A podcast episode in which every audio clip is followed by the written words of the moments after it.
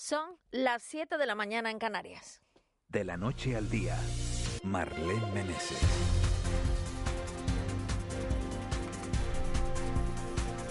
Buenos días Canarias, arrancamos este miércoles con muchas cosas que contarles, pero lo primero vamos a hacer ese repaso al tiempo como ya estamos acostumbrados, porque la meteorología también nos importa muchísimo, sobre todo ustedes que van a estar a punto seguro de salir de, de sus casas, camino al trabajo, camino a disfrutar de una jornada vacacional o camino a hacer sus quehaceres y siempre es importante saber el tiempo. Para ello tenemos a nuestra compañera Eva García. Buenos días. Muy buenos días, Marlene. ¿Qué tiempo tendremos hoy?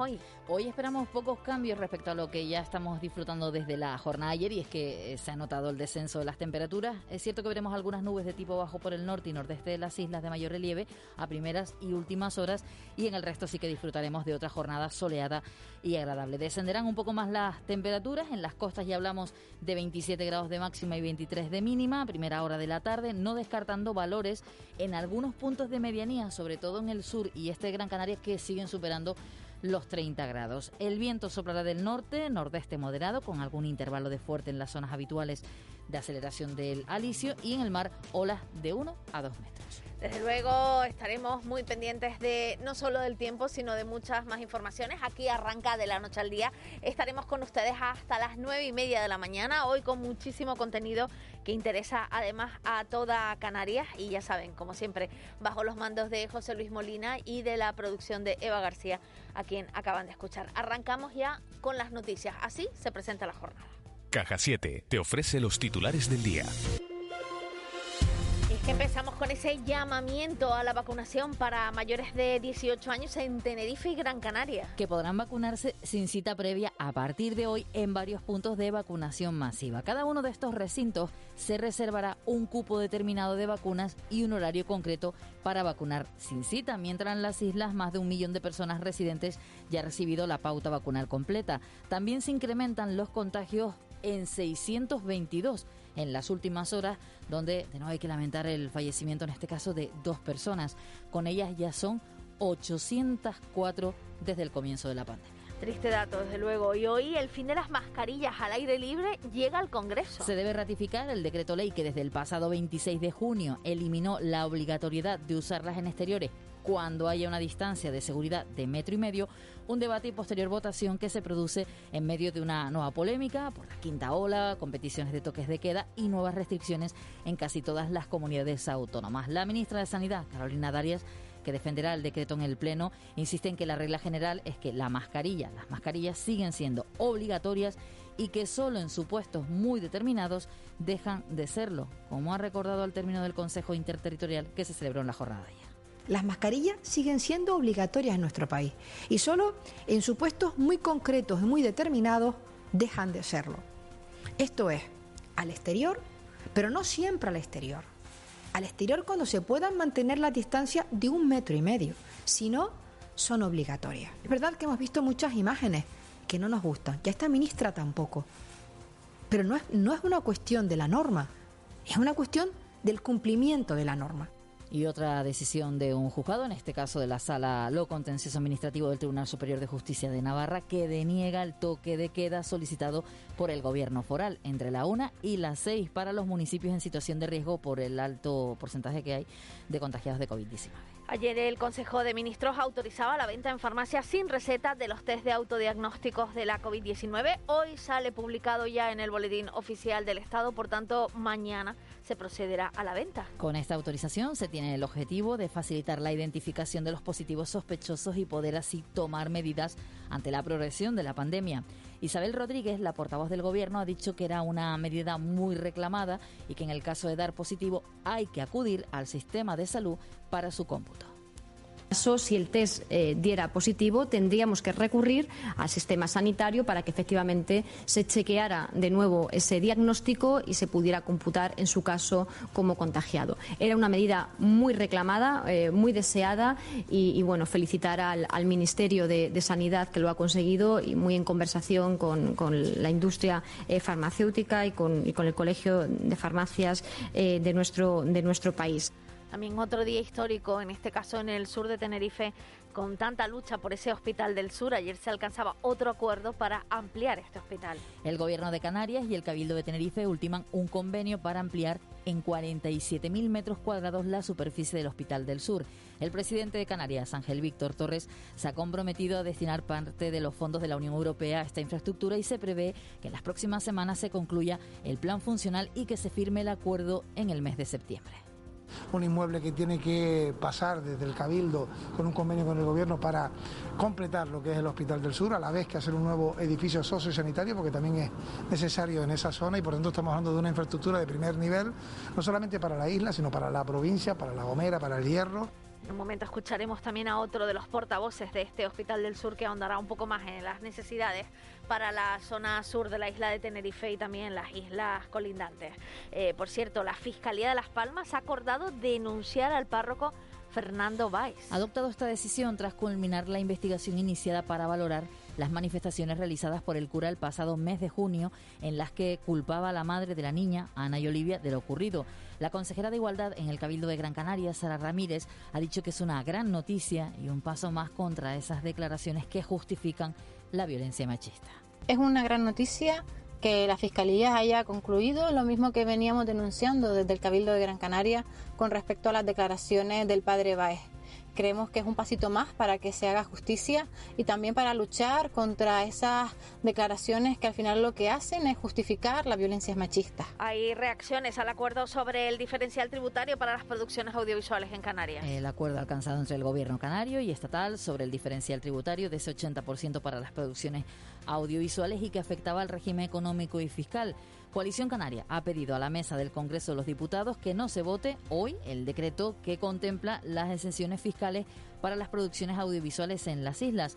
Los nacionalistas entienden que el acuerdo político anunciado por socialistas y Nueva Canarias sobre el REF incumple el fuero de las islas y también la Constitución. Fernando Clavijo, secretario general de Coalición Canaria. Una foto de la vergüenza in extremis para justificar una votación que lo que va a hacer es sentar un precedente después de tener el nuevo Estatuto de Autonomía el número, y el nuevo REF, un precedente que arrastrará y lastrará el Estatuto de Autonomía y el REF de por vida.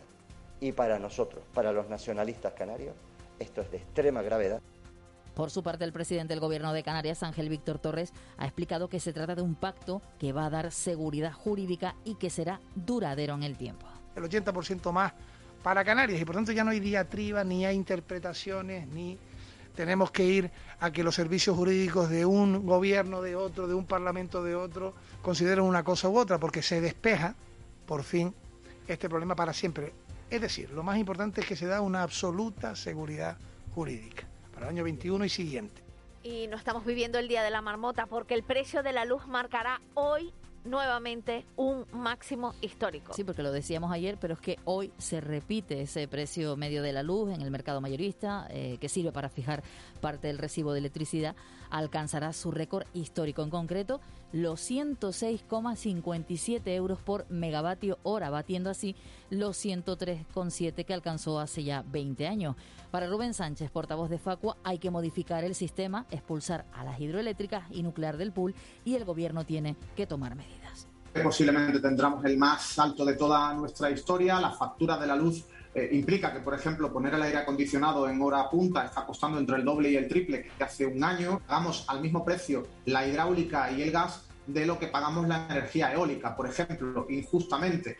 Hay que modificar el sistema, hay que expulsar a determinadas tecnologías de la subasta, la hidroeléctrica y las nucleares no deberían estar dentro de ese pool, de esa subasta diaria, y aparte el gobierno tiene que tomar también medidas en Las Palmas de Gran Canaria hay novedades en las torres del canódromo. El Tribunal Superior de Justicia de Canarias anula la licencia de las obras de las 120 viviendas que construye la empresa Realia. Esa sentencia se puede recurrir en un plazo de 15 días. La construcción de estas torres se empezaron hace más de 10 años y todavía no están finalizadas. Fueron autorizadas siendo alcalde entonces José Manuel Soria del Partido y hoy hablamos del fin de la alerta por incendios forestales en las islas occidentales y en Gran Canaria. La Dirección General de Seguridad y Emergencia del Gobierno de Canarias da por finalizada la alerta por riesgo de incendios forestales que desde el pasado viernes estaba vigente en el Hierro, La Gomera, La Palma, Gran Canaria y Tenerife.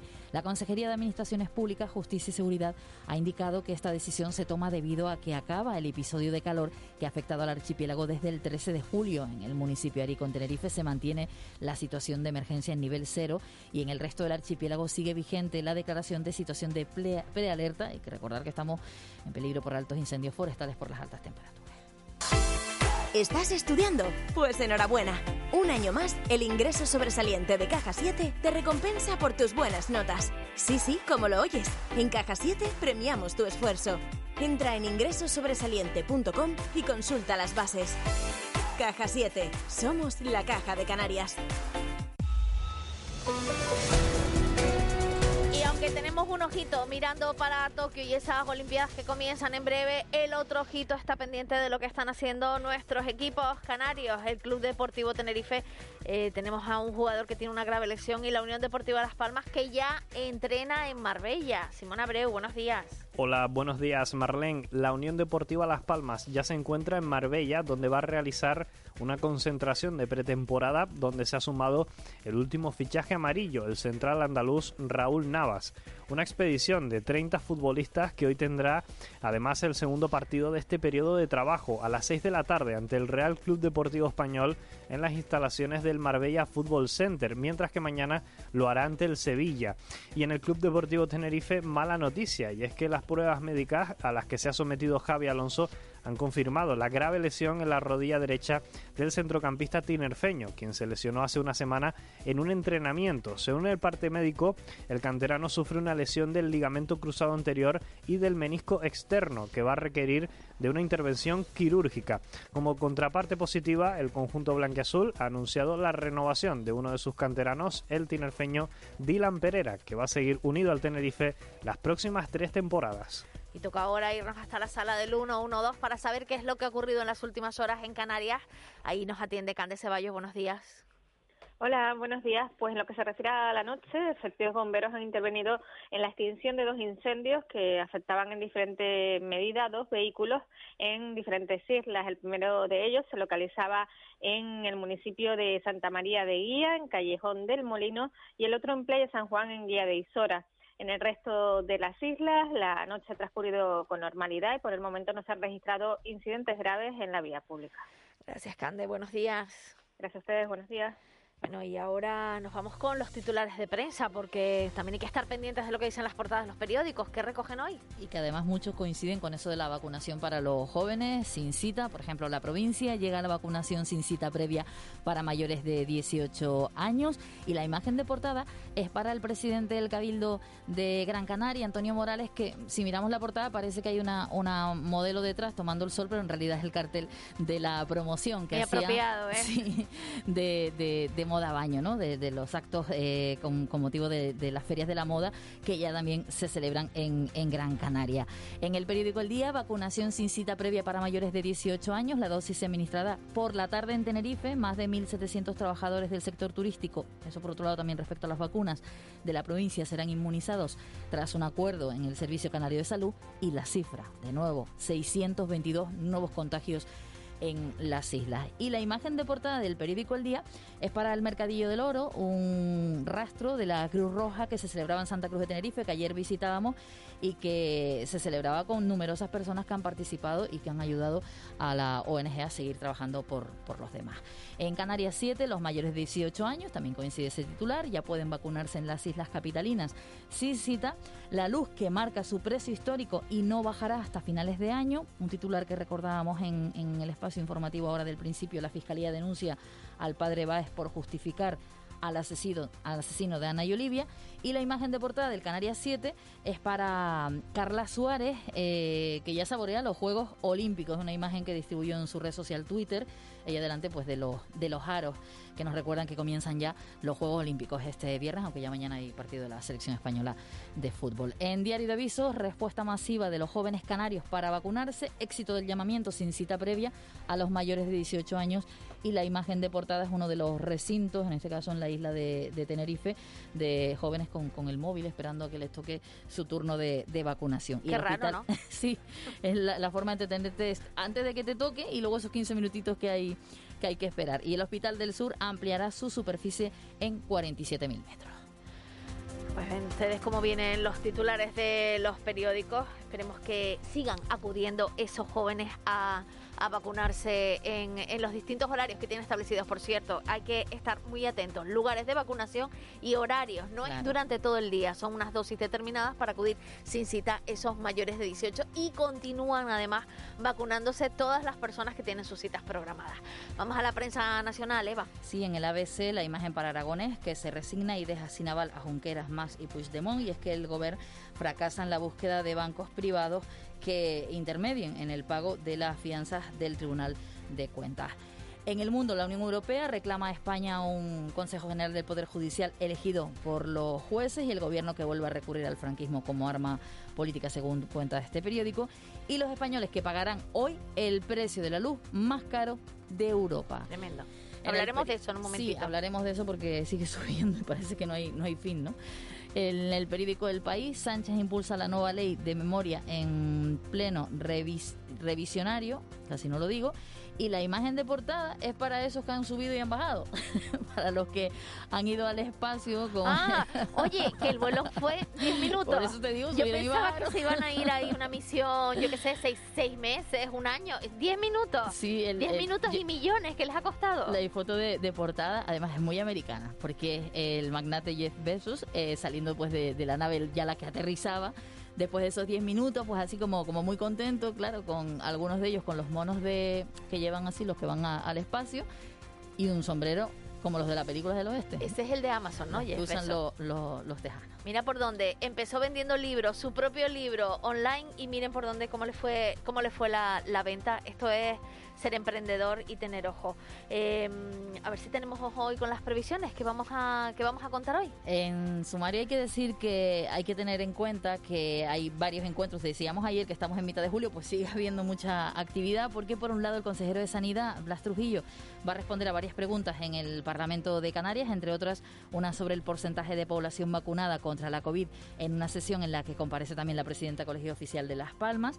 Representantes de Cruz Roja, AXA y Ayuntamiento de Santa Cruz presentan el equipamiento de baño adaptado en la playa de Las Teresitas en Santa Cruz de Tenerife, el Cabildo de Fuerteventura que presenta el plan insular para ofrecer a los ayuntamientos asistencia jurídica. Siguen los actos de la Universidad de Verano, hay que recordar que hay Universidad de Verano en Maspalomas, en Adeje y en, en La Gomera. También hay Universidad de Verano que se está celebrando estos días y todas las jornadas hay actividad.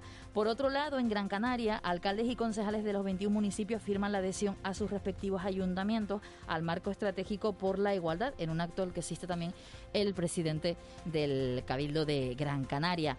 El administrador único de Radio Televisión Canaria, Francisco Moreno, que responde en comisión parlamentaria a cuestiones sobre la situación del personal de la radio y televisión pública, y la isla de Gran Canaria, que acoge por primera vez la presentación de las fiestas de la Virgen de Candelaria. Va a ser un acto en el que participa el alcalde de Las Palmas, Augusto Hidalgo, y la alcaldesa de mm, Candelaria, Mari Brito, así como el artista Pepe Damaso. Bueno, si está Pepe Damaso detrás, va a ser algo realmente bonito, eso seguro. Eh, cuéntanos qué dicen las redes.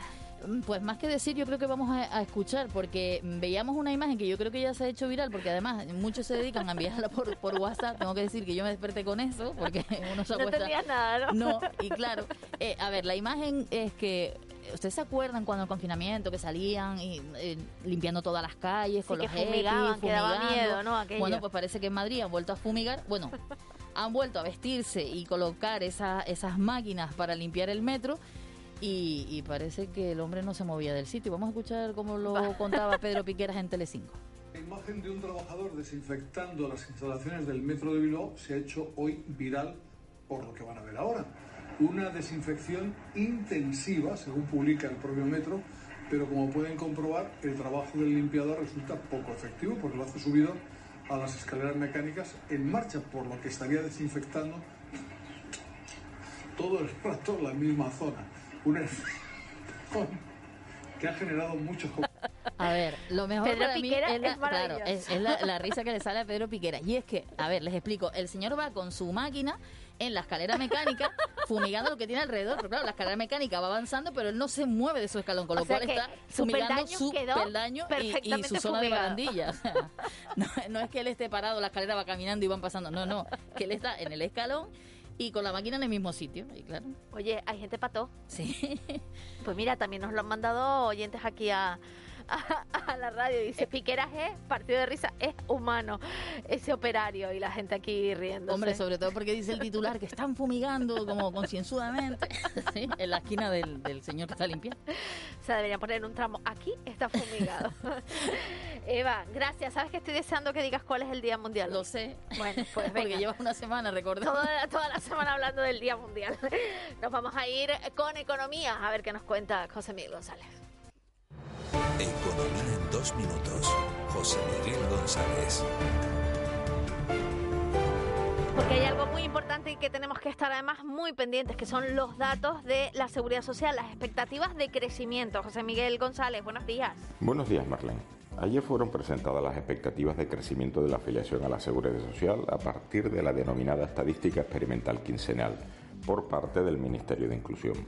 Esta estadística experimental no es otra cosa que la proyección a mes completo de que de las cifras acontecidas en las primeras semanas del mes, con ajustes necesarios por tipología de contrato. Pues bien, si se analiza el comportamiento de la afiliación diaria, se observa que este mes de julio está siendo mejor que incluso el mismo mes del año previo a la pandemia.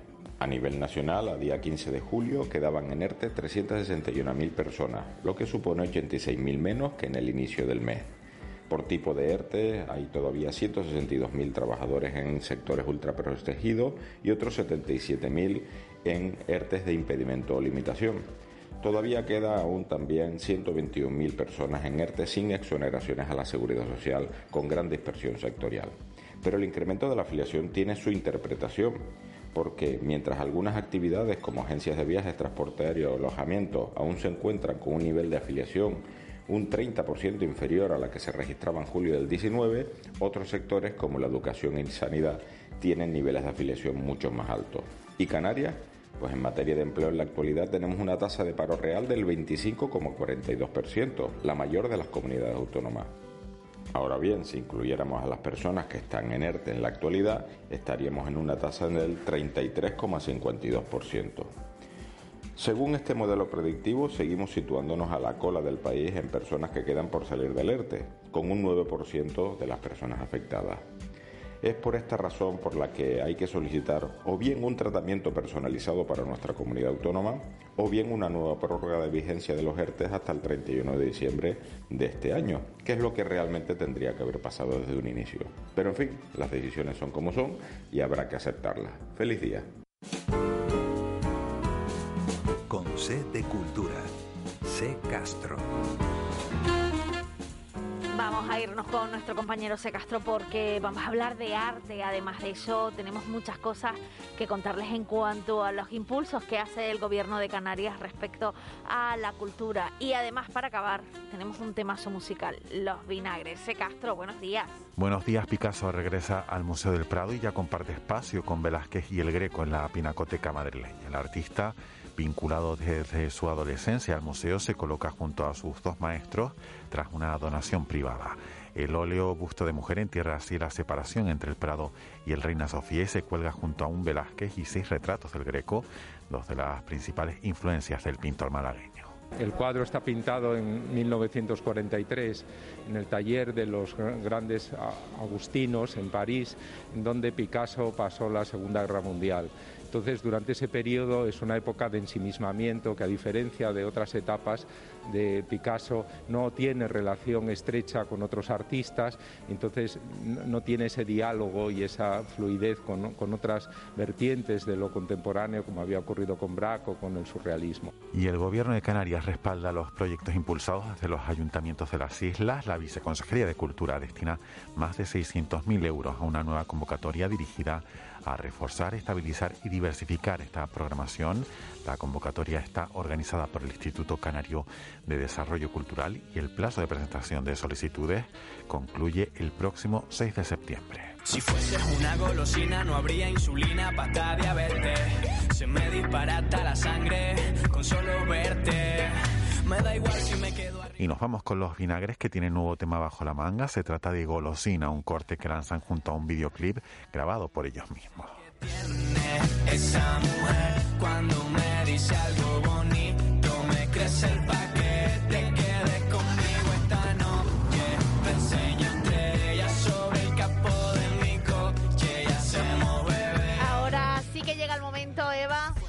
¿Qué día mundial tenemos hoy? Hoy es el Día Mundial del Mejor Amigo de Marlene, es decir, del perro. lo dice ella.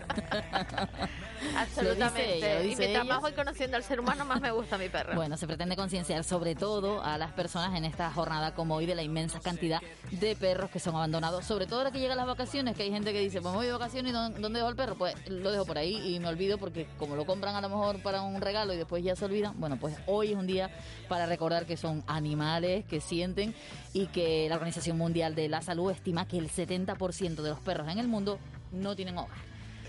Qué barbaridad. No te digo yo lo que haría con esas personas que son capaces de maltratarlos o de dejarlos abandonados. Vámonos con las efemérides. Baltasar Martín, natural de, Garafía, se convierte en héroe al liderar un grupo de milicianos que logra expulsar en Santa Cruz de la Palma a 700 piratas franceses armados. Eso ocurrió en 1553. En 1921 trasladan los restos del Cid Campeador y su esposa, doña Jimena, del ayuntamiento a la Catedral de Burgos, que por cierto la Catedral de Burgos está de cumpleaños. ¿Ah, sí? Cumple 800 años, ayer fue el primer día de su, o sea, el, el día de la primera piedra, ayer hace 800 años, O en sea, que es buen momento para 1221. verlo, ¿no? Exacto, si no, la Catedral de Burgos hay que verla siempre.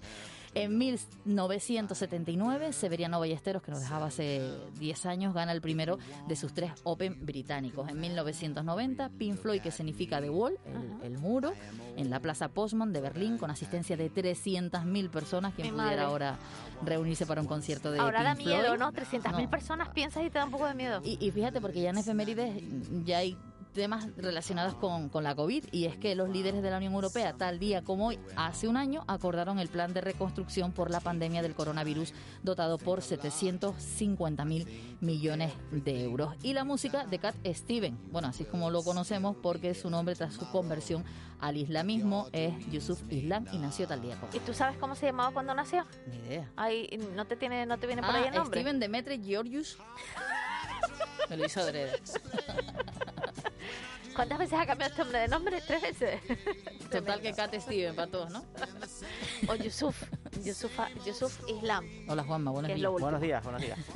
Estaba pensando ahora, buenos días, eh, en, en otro, en un- este caso un deportista del que se ha hablado esta madrugada, que también se cambió el nombre, ¿Quién? que se llamaba Liu Alcindor de nacimiento y que luego es conocido por todos como Karim Abdul-Jabbar, Anda. porque anoche los Bucks de. Milwaukee ganaron el título de la NBA y el último título que lograron fue hace 50 años, liderados por Karim Abdul-Jabbar, que entonces era un pibito. Aquí donde le ven ustedes, se ha pasado toda la noche viendo el baloncesto y ahora viene aquí a, contar las la noche efemérides. al día a contar las. Es que lo de Juanma Betancourt no tiene nombre. El Gracias, es Eva. una religión.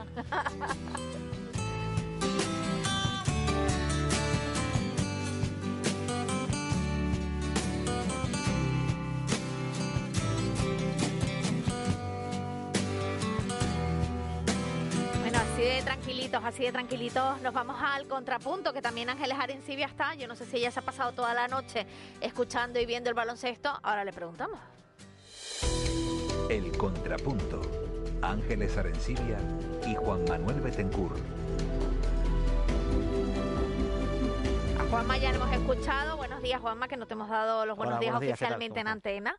Eh, Ángeles Arencibia, yo sé que tú eres de deportes, pero no sé si eres de pegarte toda la madrugada viéndolo, por ejemplo, la NBA como hace Juanma, ¿eh? que se conoce más los partidos, lo ve todo. Buenos días. Yo soy de deporte, pero de deporte activo. Claro, Ajá. claro. No soy De deporte de, de Claro, sofá. claro, claro. Así que no, no, Ángeles- no Ángeles- tengo ese Ángeles ejerce. conocimiento para nada. No lo, tengo mío, ese el- conocimiento. lo mío es el sillón ball. ¿eh? Ella, ella está más fuerte, ¿no? O sea, una Mucho más. competición ganaría mil veces. No hay color. ¿Quién la vería, no? Ahí compitiendo. Bueno, eh, no es el día de la marmota, lo decíamos antes, es que de verdad ha vuelto a subir el precio de la luz. Hemos alcanzado el máximo histórico ya, eh, que se producía en el año 2002. Estamos hablando de más de 106 euros el vatio.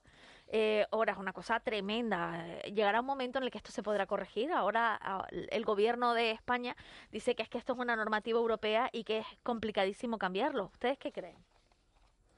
Bueno, vamos a ver. Esto es una tormenta perfecta, que son dos meses de tormenta perfecta.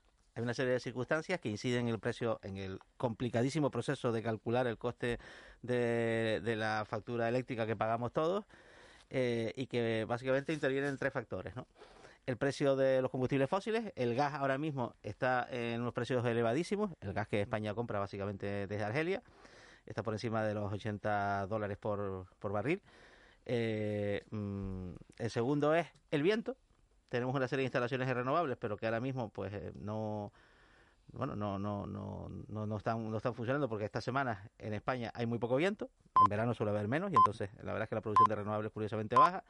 Y en tercero, una cosa rarísima que se llama los derechos de emisión, es decir, las las plantas que utilizan combustibles fósiles y que por tanto emiten CO2, pues compran unos derechos en, en, en, en, un mercado a escala europea para poder seguir emitiendo esos, esos, ese, ese, ese, ese CO2. Así que ¿no? pagan por contaminar. ¿no? Exactamente. Digamos que esto nos demuestra también que, que- que la lucha contra el cambio climático no sale gratis. Pues se han juntado esos tres factores y, y ahora mismo el precio del recibo eléctrico que paga cualquier consumidor doméstico en España es el más alto de la historia, superando ya el que tuvo en 2002, donde también se dio otra tormenta perfecta. El problema es que la tormenta está durando demasiado, porque ya llevamos mes y medio, dos meses, con unos precios pues, pues mucho anormalmente elevados. Oye, te añado dos, dos elementos más a tu tormenta perfecta. Uno es el calor. Eh, decían Que dispara el consumo de Sí, aire dispara acondicionado. el consumo de aire acondicionado, según hemos escuchado ahora mismo en el informativo, Facua calcula que cuesta el doble o el triple poner el, aire acondicionado ahora que hace un año. Y después la situación, eh, la grave situación económica y social que, que, que padecemos, ¿no? Que esto es como eh, perro flaco, ¿no? Todos son pulgas. A mí lo que me llama, más me, me- me llama la atención de, de los precios de la electricidad es la sensación de impotencia por parte de nuestros dirigentes políticos, ¿no? que se plantea prácticamente como algo inevitable. ¿no? Los consumidores piden cambios de sistema y, y- y, bueno, hay, que, hay, que, hay que operar ¿no? en, este, en este sistema eh, que, se encarece de esta manera, ¿no? que se encarece de esta manera y que, en contra de, de, de toda la de todo sentido común, ¿no? Que la única medida que ha tomado el gobierno hasta ahora es una suspensión temporal de impuestos que todavía no ha entrado en vigor, por tanto todavía no se manifiesta en, eh, en- en el recibo. Si, si por estas razones un poco que son coyunturales esto siguiera siguiera creciendo, pues pues al final se iba a comer, por decirlo de una manera, esta- estas medidas que, que aún no han entrado en vigor y que deberían mitigar un poquito eh, el, el coste del recibo. Pero- Aunque en Canarias menos. Porque aunque el recibo eléctrico es igual en toda España, o sea, mm, el, el- coste de la energía da igual un poco la fuente de la que se produce, el coste de producirla es igual, eh, en la península paga IVA y en, y en Canarias el IGI que es cero, ¿no? Con lo cual no, se, pueden, no se pueden bajar de ¿Esto cero a cero. estará, se habrá recogido, eh, les pregunto, en la ley de, del Ministerio de Consumo, que ayer además se daba luz verde a la tramitación del anteproyecto de esta ley en el Consejo de Ministros? ¿Ustedes creen que se va a incluir el tema de proteger a los consumidores, proteger realmente a todo el mundo eh, contra el precio abusivo de, de la luz frente a las grandes eh, compañías eléctricas? Es que, tampoco es un asunto de, de grandes y chicos, ¿no? no, realmente, ojalá fuera tan sencillo decir, bueno, pues vamos a reducir. Hay una serie de medidas a medio plazo que está tomando el, el- gobierno respecto a la, a, la- a la, retribución para determinado sector de compañías que reciben una compensación por esas emisiones. Cuando, por ejemplo, hay- empresas que están basadas en, en la energía hidroeléctrica, es decir, los saltos de agua, que, que, que, bueno, que, como no pagan esas emisiones, no deberían recibir esa retribución. Pero todo esto ni se arregla en dos días, eh, ni solucionar el, el- el- el problema de fondo. La capacidad de España en renovables tiene que crecer, la eficiencia tiene que crecer.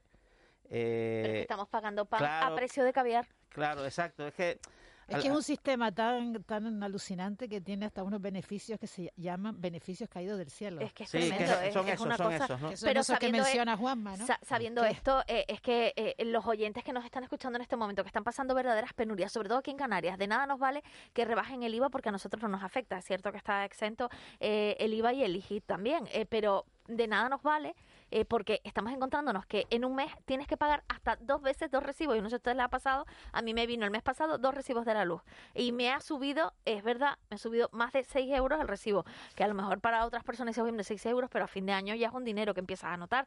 Entonces, ¿te parece injusto? Es que no es justo. Es que, es que llueve sobre mojado, ¿no? Es que estamos en una situación económica y, social de debacle, de auténtico desastre, ¿no?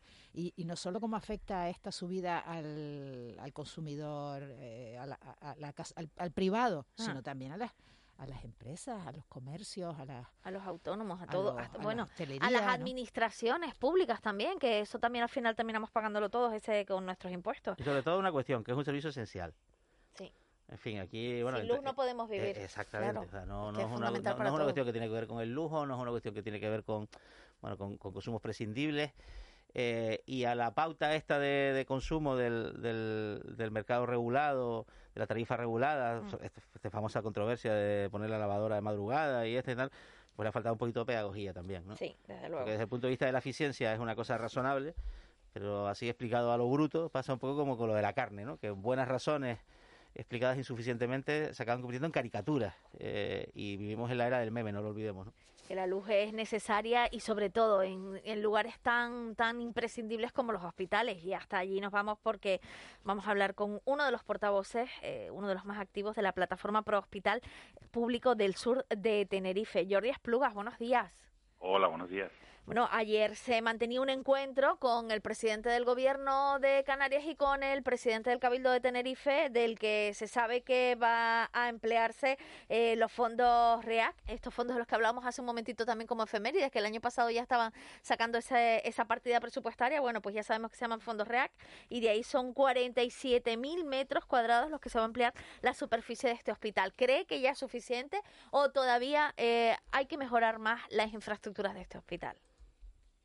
Bueno, en primer lugar, nosotros esta reunión la llevábamos eh, pidiendo desde hacía ya bastante tiempo, desde prácticamente el verano del año pasado, eh, porque entendíamos que el- la puesta en funcionamiento del módulo quirúrgico era importante y, estaba retrasándose, ¿no? Luego, pues, eh, gracias a, a Dios y, a- y al empuje de todos, ese módulo quirúrgico empezó a funcionar y a, y a producirse las primeras intervenciones quirúrgicas en abril de este año.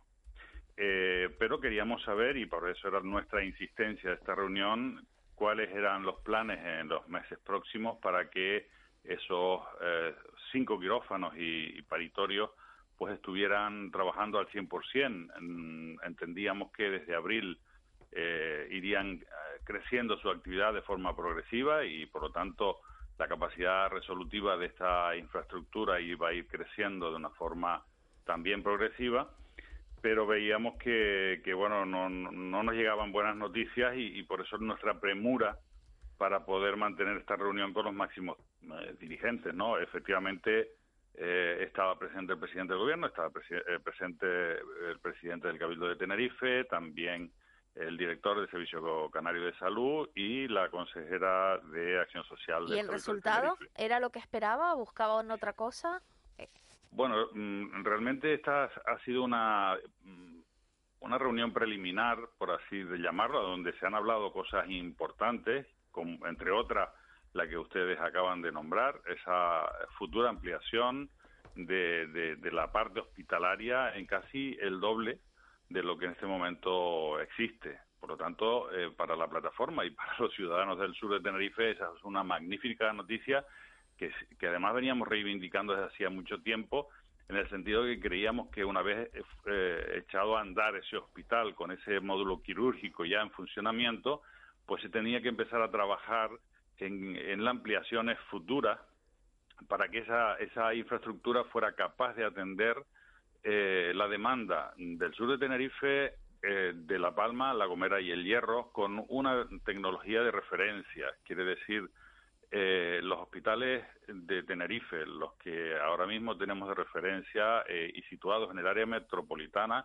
lleva, llevan muchos años co- colapsados, siendo bueno incapaces de asumir y mucho menos ahora con esta pandemia, pues la, el trabajo hospitalario de referencia que los ciudadanos de la provincia de, de- Santa Cruz de Tenerife necesitamos. Por lo tanto, había una necesidad imperiosa de, im- de ampliar esa capacidad resolutiva de estos hospitales de, prim- de tercer nivel, en este caso se denominan los de referencia, los de máxima tecnología, y nosotros mm, pretendíamos y pretendemos que sea que, que, se- que esa ampliación sea por el sur, porque es necesaria, es bueno y es aconsejable, ¿no? Le pregunta, le pregunta nuestra compañera Ángeles Arencibia. Eh, buenos días, señores Plugas. Eh, el días. personal, el personal del hospital es un problema. Eh, hay suficiente personal. Se habló ayer de personal en la reunión. Sí, sí, por supuesto. Eh, es el principal problema en este momento. Eh, si bien hace así algunos años el principal problema era eh, que no se, no se destinaban partidas presupuestarias en, en los presupuestos anuales para terminar esa infraestructura y luego dotarla, ahora, eh, gracias a Dios, ese no es el principal problema, puesto que hay recursos económicos, hay intención por parte del gobierno de, de invertirlos. Y, y el principal problema en este momento, no solo para las futuras ampliaciones, sino también en este momento es la, eh, la, la contratación de personal que no, no existe, que no se encuentra. Eh, de hecho, ha sido muy polémico el cierre del punto de vacunación eh, que teníamos en ese propio Hospital Público del Sur, eh, puesto que el Hospital de Referencia de la Candelaria, que es el que atiende a, a- los ciudadanos del sur de Tenerife, de La Palma de la Gomera y el Hierro, estaba eh, bueno con problemas graves debido al aumento importante en estas últimas semanas de ingresos por COVID y por lo tanto hubo que cerrar el centro de vacunación porque no habían enfermeras y necesitaban trasladar esas enfermeras y enfermeros al centro hospitalario de la Candelaria. Es un problema grave, no, no hay eh, el módulo quirúrgico que está ahora mismo en funcionamiento, no puede acelerar su ritmo porque no hay eh, anestesistas eh, para contratar, aunque nos han dicho que posiblemente en agosto comience, se contrate a uno y comience la- a, a trabajar en esa infraestructura.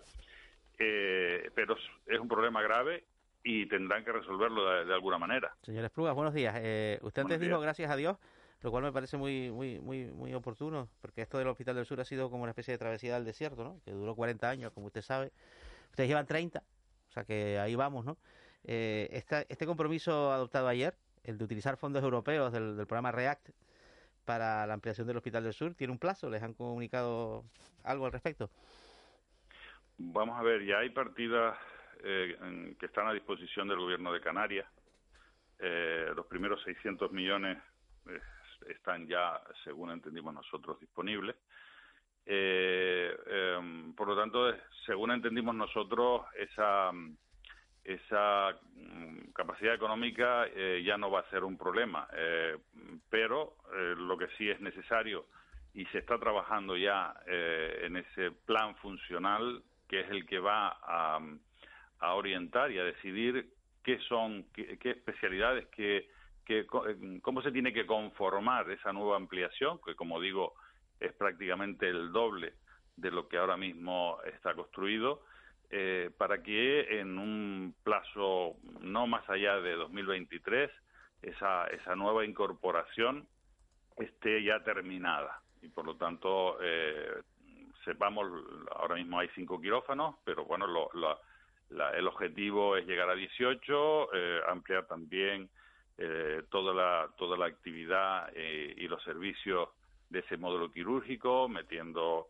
pues también mm, eh, servicios de diálisis urología eh, en fin toda una serie de, de, de servicios que hoy no tenemos y que realmente harían falta, pero bueno, el problema principal en este momento, como decía, es el- la contratación del personal y poco a poco también, lógicamente, el espacio, el, el- el hospital que se pedía hace, por esta plataforma, pero por la ciudadanía del sur de Tenerife hace más de 30 años, era un hospital comarcal de segundo nivel, diseñado y eh, eh, preparado para atender la población de aquel momento.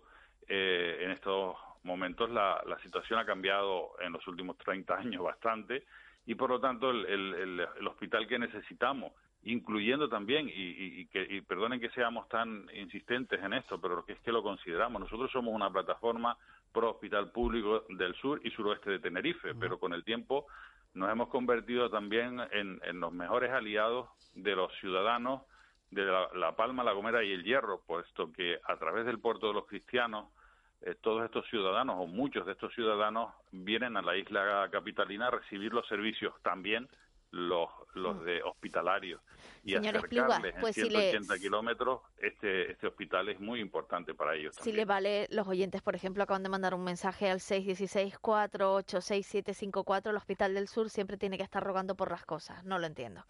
Señor Espluga, esperemos que por fin eh, se cumpla con ese hospital y en breve veamos un centro de tercer nivel eh, como, como toda Canarias se merece. Muchísimas gracias. Buenos días.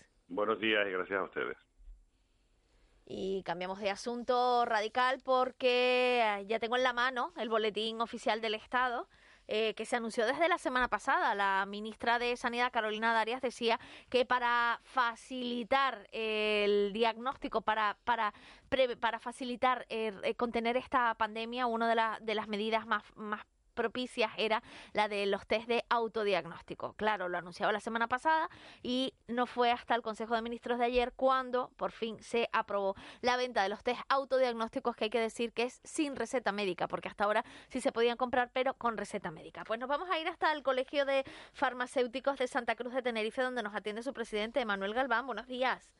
Hola, buenos días, Marlene. Desde luego ha sido eh, algo demandado por la ciudadanía, algo que se estaba esperando, algo que se hace en otros países de Europa y que ya está publicado en el Boletín Oficial del Estado, por tanto entendemos que a partir de mañana se podrán dispensar en las farmacias sin receta médica, pero le, le tengo que preguntar, eh, ¿la gente sabrá hacerse el test?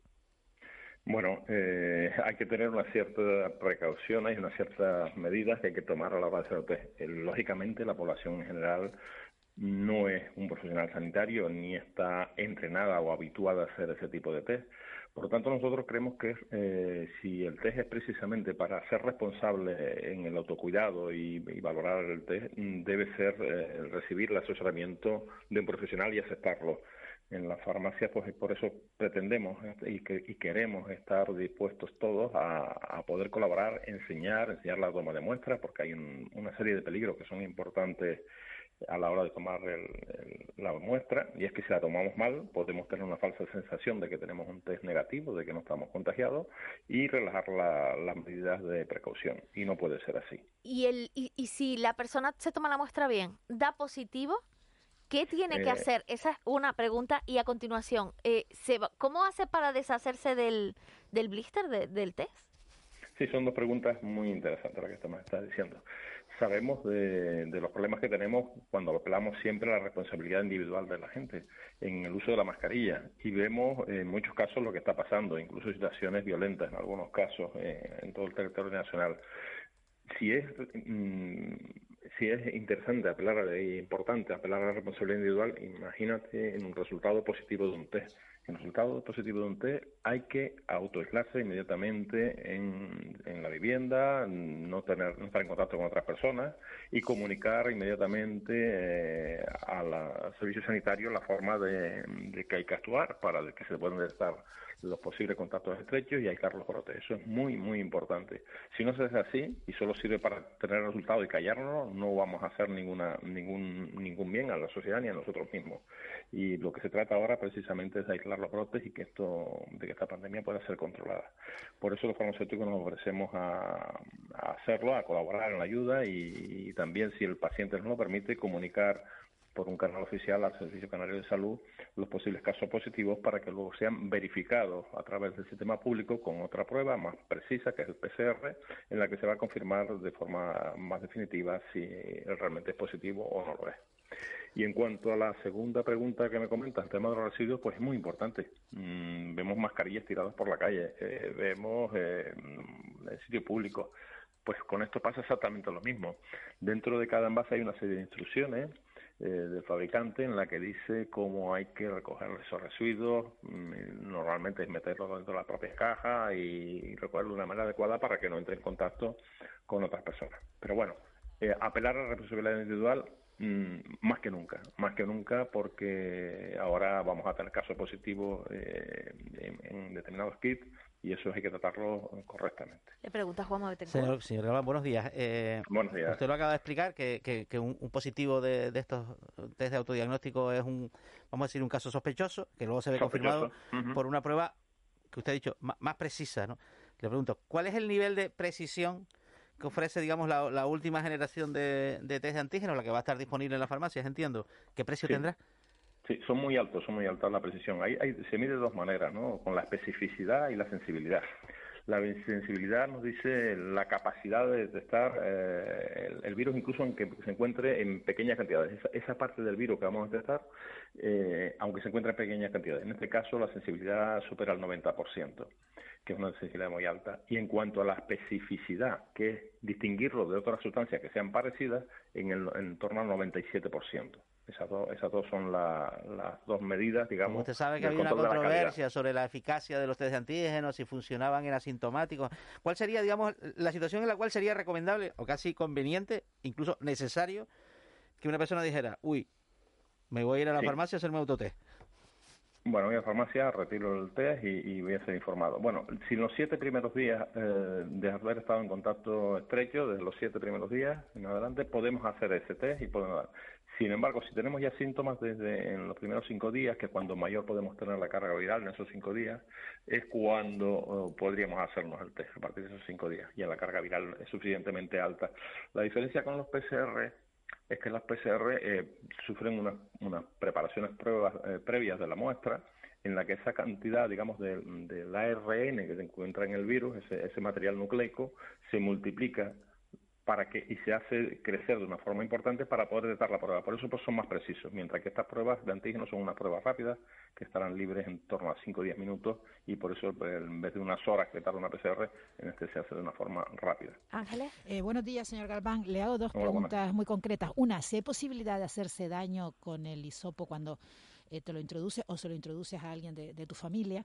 Y dos, eh, si este el resultado de este test tiene eh, vale para algo más que para, para, para saber que hay, que hay posibilidades de que estés contagiado. Es decir, si, si valdría para, para algún uso oficial, para subirse a un avión. Sí, bueno, principalmente eh, los test eh, pueden ser de, de determinación nasal, o sea, el famoso hisopo, el palito ese que me introducimos en la nariz, o saliva. Ahora los que hay, especialmente los que hay utilizados también de saliva, son estos del hisopo. Se introduce menos que eso en las PCR, se introduce únicamente dos centímetros y medio en la nariz. Pero claro, eh, todo va a depender de la persona. Hay que meterse los, eh, esos dos centímetros y medio, eh, en torno a 5 o 8 segundos, girarlo en una fosa nasal y luego en la otra. Y en teoría esto no debería dar mayor problema, salvo que, bueno, mm, alguien con que no sea suficientemente delicado, pues puede hacer alguna, alguna introducción mayor a esa, a esa medida y pueda ocasionar algún problema. En condiciones normales no debería dar problema. Eh, pero bueno, es bueno saber cómo hacerlo, porque también el temor puede hacer que no nos lo tomemos eh, lo suficientemente hacia adentro y la muestra no sea tomada correctamente y, como dije al principio, nos dé un resultado negativo cuando en realidad somos positivos y relajemos las medidas. Eso es muy importante. Y la segunda en era- cuanto sí. a la prueba de que sea oficial o no, como dije antes, siempre va a tener que ser confirmada con una PCR, hay que aislarse y esa prueba, esa segunda prueba de confirmación va a ser la que dar la- va a dar la oficialidad. No va, no va a servir directamente para, para subirse a un avión. Señor digamos que los antígenos son una especie de screening pri- pri- primero para poder aislarse. Lo que es importante aquí es que esa medida positiva eh, nos inicia a tomar esas medidas de aislamiento y luego ser detectado. Señor Galván, muchísimas gracias por atendernos. Sabemos que tiene hoy una mañana bastante ajetreada. Buen día. Un poquito. Muchas gracias. Hasta luego, buen Hasta día. luego. Y cambiamos de asunto porque ayer justamente eh, se celebraba un encuentro entre el Gobierno de Canarias y la mesa de la hostelería y la restauración. Recuerden que es una mesa que se ha creado eh, para hacer un seguimiento de las distintas medidas aplicadas por el Gobierno de Canarias en cuanto a la pandemia. Eh, sobre la mesa estaba lo de si se tenía que pedir o no el certificado de eh, vacunación, el certificado COVID eh, para entrar dentro de los establecimientos. Vamos a ver eh, qué, qué pasó. Abbas Moujir es el secretario general de FAUCA, Áreas Urbanas de Canarias. Buenos días, Abbas. Hola, ¿qué tal? Buenos días. ¿Se trató este tema ayer al final en, en la sectorial? Sí, bueno, eh, se, se trató como se ha tratado anteriormente. Ya, de hecho, en un acuerdo de hace un par de semanas se, se había establecido que el 10 por- sobre el 50% de aforo en el interior de los, de los establecimientos de restauración, un 10% fueran vacunados, ¿no? Por lo tanto, ya se había hecho ese acuerdo y en el día de ayer pues se ha vuelto a tocar el tema y, y se ha llegado a un acuerdo de que se incremente ese porcentaje de vacunados en el interior de, de los establecimientos de restauración. En principio el acuerdo se ha llegado a que sea de sobre el 50%, un 25%, de manera que poco a poco, a medida que avance la vacunación, se vaya incrementando el porcentaje de vacunados en el interior de los establecimientos. ¿Y, y, y se está haciendo? ¿La gente realmente está mostrando este, este certificado? Bueno, evidentemente ahí ya entra la responsabilidad de cada uno de los establecimientos. Nosotros en principio eh, hasta ahora no hemos tenido no, no ha habido ninguna denuncia ni problema y por lo tanto consideramos que se está llevando a cabo. Eh, buenos días, señor Mujir. Este Buenos 25% que incrementa el porcentaje de, de vacunados eh, supone que se incremente a su vez el número de personas que pueden estar reunidas. No, eh, no, por ahora en el nivel que estamos se sigue manteniendo el 50% en el interior de los, de los establecimientos. Lo que sí ya se había acordado, de hecho, es que el número de comensales en una mesa, en principio, si no están vacunados, son cuatro eh, dentro de los establecimientos y en caso de que estuvieran vacunados, se pueden llegar hasta sentarse seis en una misma mesa, vacunados o convivientes. Eh, señor pa- pa- para explicarnos un poco, para aclararnos un poco, porque el, el lunes salí, salí de aquí, eh, fui a una cafetería de una persona que conozco y me dijo, y, y me comentó eso, ¿no? Que muchos clientes le estaban enseñando, pues, el qué es lo que hay que enseñar, qué es lo que se puede enseñar. Básicamente, el certificado de vacunación que se puede llevar en el móvil, como lo llevamos mucho. Y segundo, la situación ahora mismo quedaría interiores de las cafeterías al 50%, eh, de los cuales la mitad serían vacunados y la mitad no vacunados, por decirlo. Efectivamente, efectivamente. Sí, e- esa es, o, o el 50% todos vacunados, que de hecho ya en algunos establecimientos, por ser los clientes que tienen, pues prácticamente el 100% ya están vacunados. Realmente se está avanzando a la medida que anunció el, el- el gobierno la semana pasada que, que iba a, a- a- a- estudiar, ¿no? La medida de, de utilizar la- el certificado de vacunación para abrir determinadas determinados espacios. espacios. De, de hecho, ustedes con esta con este acuerdo la están avanzando. Sí, efectivamente. Nosotros, eh, de hecho, sí es necesario, creo que un, eh, una comunicación más amplia, sobre todo en los sectores más jóvenes, ¿no? Eh, a medida que para que para que se vacunen. Y yo creo que también eso incentiva, por un lado, el hecho de que eh, en el interior te exijan el certificado de vacunación, también incentiva que, bueno, que la población esta que quizá más reacia, pues eh, se convenza y asuman de que para entrar en determinados establecimientos tiene que tener certificado. Medida que por otro lado ya se está aplicando, yo creo que en muchos países, en muchos países europeos se está llevando a cabo ya prácticamente. Señor Mujire, usted también, digamos que, que, es portavoz eh, autorizado del, del, comercio, del sector textil. ¿Cómo están llevando, digamos, la- las restricciones de aforo que también se producen en ese ámbito? En el sector, bueno, eh, asumiéndolo como, como corresponde, ¿no? Eh, según la, lo que establece la normativa. Pero de hecho, en el sector comercio, comercio en concreto, el porcentaje de, vacun de contagio es prácticamente nulo. De hecho, en, una, en un congreso que hubo hace una semana, hubo una, hubo una intervención de un responsable del Servicio Canario de Salud y comentaba que en el sector comercio se llevaban estrictamente las medidas y que la incidencia de casos era prácticamente nula, ¿no? Cero. Por lo tanto, es el sector que, digamos, que está llevando más estrictamente las medidas de seguridad sanitaria. Eh, y en la reunión que mantuvieron ayer, ¿se llegó a algún nuevo acuerdo? ¿Se va a seguir manteniendo estas medidas hasta la próxima semana se vuelvan a reunir? ¿O ya van a posponer estas reuniones hasta después de- del mes de agosto? No, en principio se siguen manteniendo reuniones semanales. Evidentemente es un acuerdo que se tomó ayer, pero que evidentemente se tendrá que ratificar en el Consejo de Gobierno. Se celebra mañana, pero en principio sí hay previsto otra reunión la próxima semana y ya a partir de la próxima semana se determinará si durante el mes de agosto se siguen manteniendo las reuniones o no.